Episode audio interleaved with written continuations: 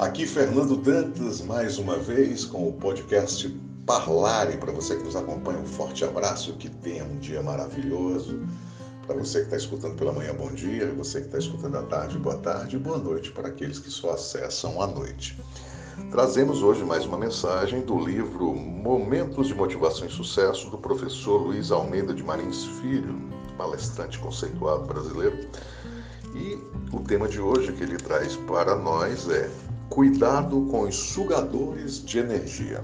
E ele fala: É difícil acreditar, mas há pessoas que parecem sugar energia da gente. Elas estão em todo lugar, na empresa, na família, na roda de amigos. Livre-se dessas pessoas.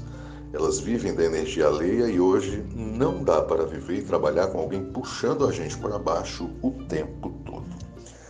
Pois é, isso é uma coisa que realmente ocorre e é o que nós chamamos também de vampirismo espiritual, ou também vampirismo intelectual, ou também vampirismo laboral ligado ao trabalho, ou o vampirismo emocional.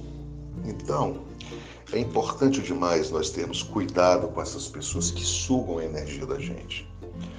Nós temos que, na verdade, ajudar essas pessoas a entrarem para uma energia positiva, não abandoná-las, mas pelo menos tentar ajudá-las a entrar numa energia positiva. E essas pessoas estão em todos os lugares, como fala Luiz Marins, família, trabalho, escola, universidade, igreja, em qualquer lugar, né? E essas pessoas vivem somente da energia lei. Se você observar essa negatividade delas, acaba nos afetando porque são pessoas negativas, são pessoas que ficam reclamando da vida, se lamuriando.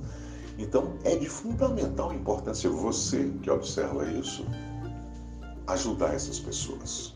Se afastar, mas tentar ajudar.